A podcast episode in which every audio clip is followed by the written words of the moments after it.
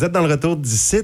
J'accueille en studio notre journaliste Maxime Gauthier. Bonjour Maxime. Salut Sébastien. Ça va bien aujourd'hui? Oui, ça va très bien, et toi? Oui, et là, tu as fait une petite investigation parce qu'en fait, il y a eu, ben, premièrement, des coups de feu hier soir qui auraient un lien avec une présence policière devant une résidence en face de l'école à Kedgewick ce matin.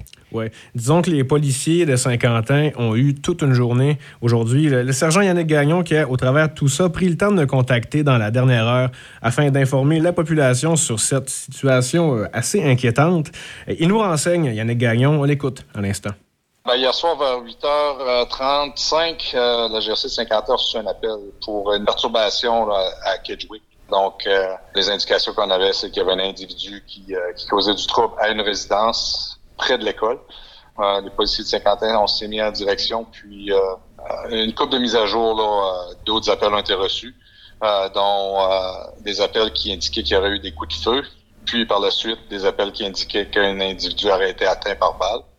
Euh, les ambulanciers, à l'arrivée des policiers, les ambulanciers étaient déjà sur scène en train de s'occuper de la victime. Un individu a été arrêté sur place et présentement détenu au détachement de Saint-Quentin pour, euh, pour les fins d'enquête.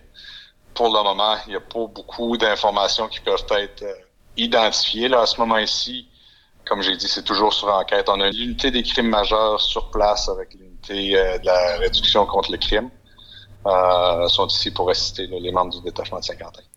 Et par la suite, euh, Sébastien, ce que le sergent nous a souligné, c'est que la victime atteinte euh, par balle a été aussitôt transportée à l'hôpital d'Edmundston et se trouve actuellement dans un état stable. On ne craint pas pour sa vie.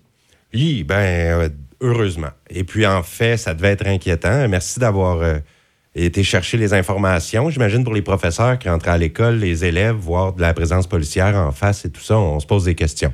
Et les gens qui ont entendu des coups de feu également hier. On peut, on peut s'imaginer ça, oui. Ben merci beaucoup. Beau travail et euh, ben, bonne chance à tout le monde qui est impliqué dans cet incident, euh, en espérant que tout se rétablisse comme il faut.